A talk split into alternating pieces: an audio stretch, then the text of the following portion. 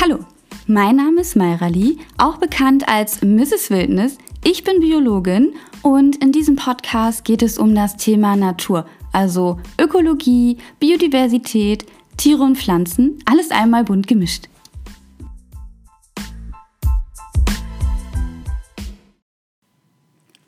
In der Tierwelt ist es häufig die Aufgabe des Weibchens, sich um den Nachwuchs zu kümmern. Dennoch gibt es auch einige Beispiele, bei denen nicht die Mütter, sondern die Väter den Nachwuchs umsorgen.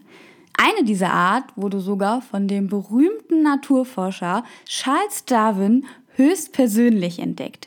Außerdem existiert eine Tierart, bei der nicht wie sonst üblich die Weibchen, sondern die Männchen schwanger werden.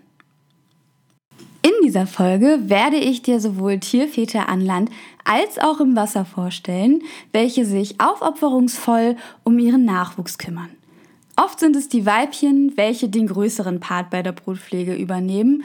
Somit kann schnell der Eindruck entstehen, es wären immer nur die Weibchen, welche sich um das Wohlergehen des Nachwuchses kümmern würden. Dass dem nicht so ist, zeigt direkt mein erstes Beispiel. Der dreistachelige Stichling. Bei dem dreistacheligen Stichling handelt es sich um einen kleinen, circa 5 bis 11 Zentimeter großen Fisch. Das Interessante bei der Fortpflanzung dieser Fischart ist, dass die Männchen nicht nur das Nest alleine bauen, sondern sich anschließend auch um die Eier und den Nachwuchs kümmern. Die Männchen des dreistacheligen Stichlings bauen also ein Nest, in welches dann die Weibchen den Laich ablegen. Die Aufgabe des Weibchens ist somit erfüllt und die schwimmen dann auch einfach wieder davon. Im Anschluss daran befruchtet das Männchen die Eier und kümmert sich auch um den Schutz der Eier. Das Männchen verteidigt das Nest ab diesem Zeitpunkt besonders aggressiv gegenüber jedem, der sich dem Nest auch nur nähern möchte. Sogar gegen dreistachelige Stichling-Weibchen verteidigt das Männchen das Nest und das hat auch einen sehr guten Grund.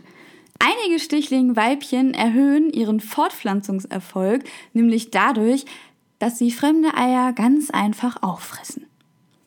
Später kümmern die Männchen sich auch noch einige Tage um die Sicherheit der jungen Fische, bis diese dann schlussendlich groß genug sind, um das Nest endgültig zu verlassen. Wenn du jetzt schon dachtest, wow, diese kleinen Wasserbewohner sind bestimmt ein außergewöhnlicher Fall in der Tierwelt.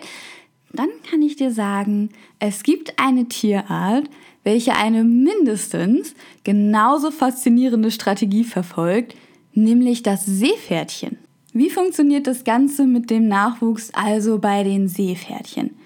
Sobald ein Seepferdchenmännchen schwanger ist, versorgt es seine Jungen in seiner Bauchtasche unter anderem mit verschiedenen Nährstoffen, bevor diese dann nach ungefähr 24 Tagen die Bauchtasche verlassen. Und falls du dich jetzt gerade fragst, ob du dich verhört hast oder ob ich mich versprochen habe, Männchen und schwanger? Nein, du hast richtig gehört. Bei den Seepferdchen werden tatsächlich nicht die Weibchen, sondern die Männchen schwanger und bringen am Ende den Nachwuchs auf die Welt. Hier sind die Rollen also einmal umgedreht. Wobei man dazu wissen muss, dass auch bei den Seepferdchen die Eier produzieren, welche sie dann allerdings bei der Paarung an das Männchen übertragen. Ganz am Ende, sobald die Jungen die Bauchtasche verlassen haben, müssen sie alleine zurechtkommen und weder das Weibchen noch das Männchen kümmern sich weiter um die Kleinen. Diese sind zu diesem Zeitpunkt aber auch bereits alleine lebensfähig. Dennoch stelle ich mir das ziemlich hart vor. Ich meine, du kommst auf die Welt und dann, boom, du musst alleine zurechtkommen. Das war's jetzt. Da hat es der Nachwuchs von Nandus etwas in Anführungszeichen leichter. Nandus sind große, flugunfähige Laufvögel, die hauptsächlich in Südamerika leben. Mittlerweile gibt es sie jedoch auch in Mecklenburg-Vorpommern und in Schleswig-Holstein, denn vor ein paar Jahren ist mal eine Gruppe dieser Laufvögel aus einem Gehege ausgebrochen und diese vermehren sich nun munter weiter in freier Wildbahn. Wobei ich mich echt frage, wie es passieren kann, dass einem ein oder sogar mehrere, es war ja schließlich eine Gruppe, circa 1,70 Meter große und 20 Kilo schwere, flugunfähige Vögel entwischen und man diese auch nicht schnell genug wiederfindet. Aber ja, das ist ein anderes Thema, denke ich. Kommen wir wieder zurück zu der Brutpflege von Nandus.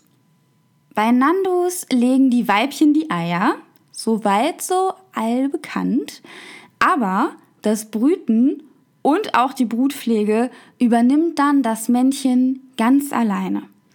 Die Weibchen dürfen sich dann nicht mal mehr in die Nähe der Nester bewegen. Das Männchen verteidigt das Nest nämlich auch gegen Weibchen und gegen jedes weitere Tier, was dem Nest zu nahe kommen könnte. Und damit noch nicht genug. Ganze sechs Monate, also ein halbes Jahr lang, nach dem Schlüpfen der Küken, kümmert sich das Nandu-Männchen weiterhin um die kleinen Küken und sorgt für ihre Sicherheit. Das klingt jetzt vielleicht erstmal relativ leicht, wobei leicht hier auch wirklich in Anführungszeichen zu sehen ist. Allerdings ist es wirklich wichtig zu wissen, dass Nandus in sogenannten Harems leben. Es gibt also ein Männchen, welches mit mehreren Weibchen zusammenlebt und sich paart. Das heißt, es kann vorkommen, dass ein Männchen weit über 30 Eier verteidigen muss und danach auch dementsprechend auf so viele Küken aufpasst. Väterliche Fürsorge kann aber sogar noch einen Schritt weiter gehen. Wusstest du zum Beispiel, dass es einen Frosch gibt, der seinen Nachwuchs quasi in seinem Maul großzieht? Der Darwin-Frosch macht genau das. Der Darwin-Frosch nimmt seinen Nachwuchs, also in diesem Falle Kaulquappen, in den Mund, damit sie sich dort gut behütet weiterentwickeln können. Ja, Du hast richtig gehört. In den Mund. Aber fangen wir mal am Anfang an. Bei den Darwinfröschen handelt es sich um eine Froschart, welche in Argentinien und Chile vorkommt. Bei dieser Art legen zunächst die Weibchen die Eier in einem Wald an einem möglichst geschützten Ort wie einem Laubhaufen ab. Nachdem aus den Eiern kleine Kaulquappen geschlüpft sind, nimmt das Darwin-Nasenfroschmännchen diese in sein Maul auf, wo diese dann wiederum weiter in den Kehlsack gelangen, um dort dann gut geschützt vor Fraßfeinden sich zu kleinen Fröschen zu entwickeln. Sobald aus den Kaulquappen kleine Frösche geworden sind, beendet der Frosch auch seine sehr große väterliche Fürsorge, öffnet sein Maul und die kleinen Frösche gelangen wieder nach draußen. Diese kleinen Frösche faszinierten übrigens auch schon Charles Darwin zu seiner Zeit. Diese Froschart wurde von dem wohlbekannten Naturforscher auf einer seiner Forschungsreisen höchst persönlich entdeckt und daher auch der Name Darwin Nasenfrosch. Also ich finde, das ist schon eine ziemlich kuriose Art und Weise, seinen Nachwuchs großzuziehen. Könnte ich mir für mich nicht vorstellen, aber ich bin ja zum Glück auch kein Nasenfrosch. Das nächste Beispiel stammt aus der Insektenwelt.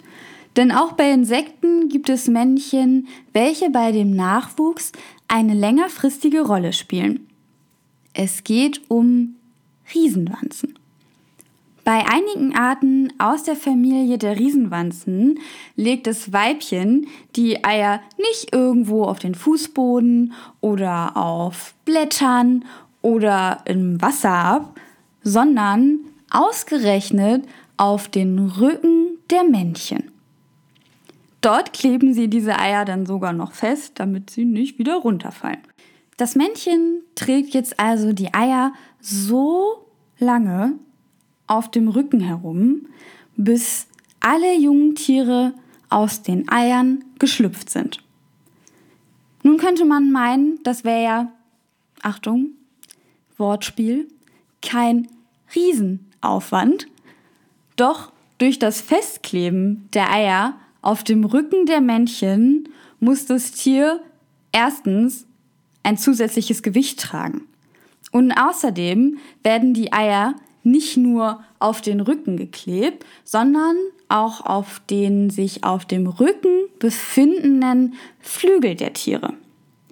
Wodurch das Männchen seine Flügel dann ja kaum bis gar nicht mehr benutzen kann, was in der ein oder anderen Situation schon einen Nachteil darstellen kann.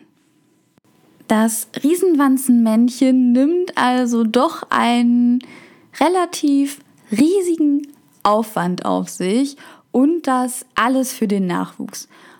Ob das ganz so freiwillig ist oder nicht, sei jetzt mal dahingestellt. Du siehst also, es gibt durchaus auch Männchen, die sich um ihren Nachwuchs kümmern. Es gibt natürlich auch Tiereltern, welche sich die Fürsorge um ihren Nachwuchs teilen. Doch dazu erzähle ich dir in einer anderen Folge mal mehr. Falls du jetzt noch eine Minute Zeit hast, würde ich mich wirklich wahnsinnig freuen, wenn du diesen Podcast bewerten würdest und vielleicht hinterlässt du mir ja auch einen Kommentar.